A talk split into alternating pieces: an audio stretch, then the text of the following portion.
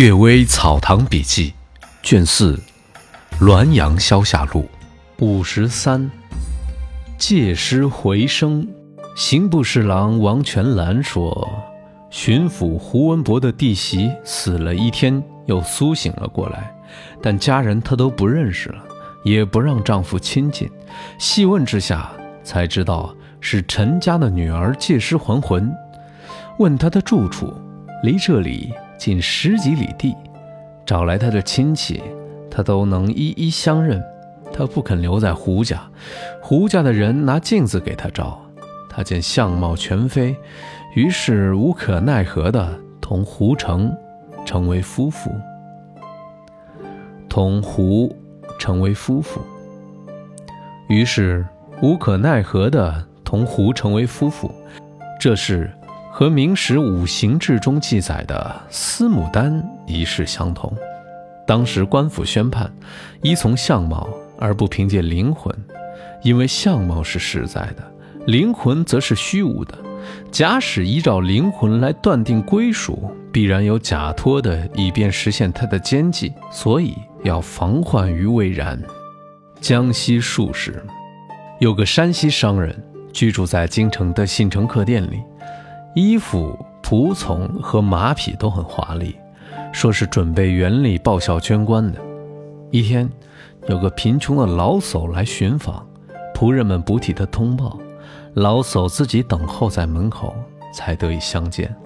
山西商人神情意态冷落，一杯茶之后，没有别的问候冷暖的话。老叟慢慢的露出请求帮助的意思，商人就不高兴地说。这时捐官的款项还不够，哪里再有余力顾及到你呢？老叟意下不平，于是对着众人一一讲述山西商人过去的穷困，十多年来一直靠了老叟才能维持生活，又曾帮助百两银子，让他经营贩卖，逐渐成为富人。现今自己罢官流落，听到他到来，心里很高兴，以为有了救星。也没有什么奢望，只是想得到过去帮助他的那个数目，稍稍偿还一点债务。这副老骨头能返回家乡就足够了。说完，哭个不停。但山西商人好像不曾听见。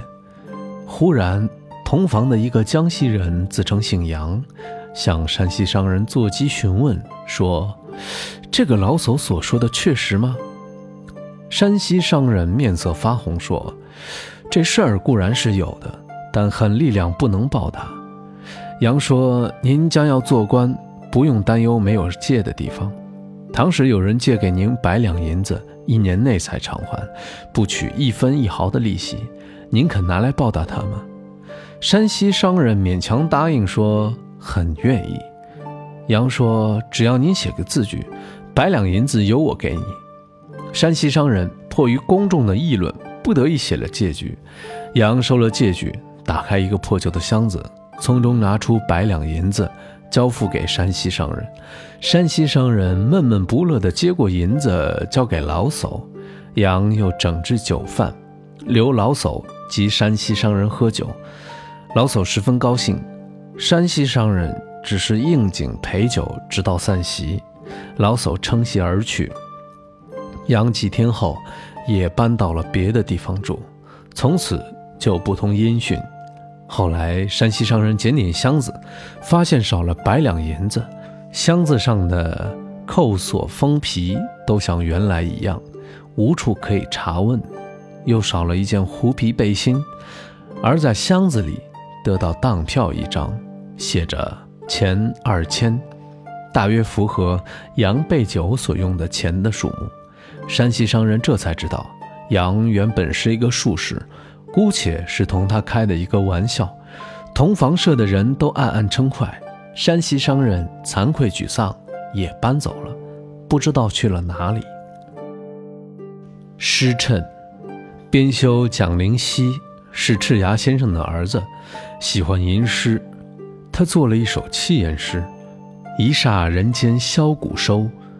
阳灯无焰三更闭，又作中元节时，两岸红纱多玄武，惊风不定到三更。赤牙先生见了，悄然地说：“为什么忽然说起鬼话来？”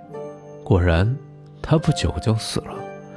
所以刘文定公在他的遗稿序中说：“旧河谷以陈词，三更宴毕，会于兰而说法，两岸沙红。”意思是借着牵牛星来陈述词赋。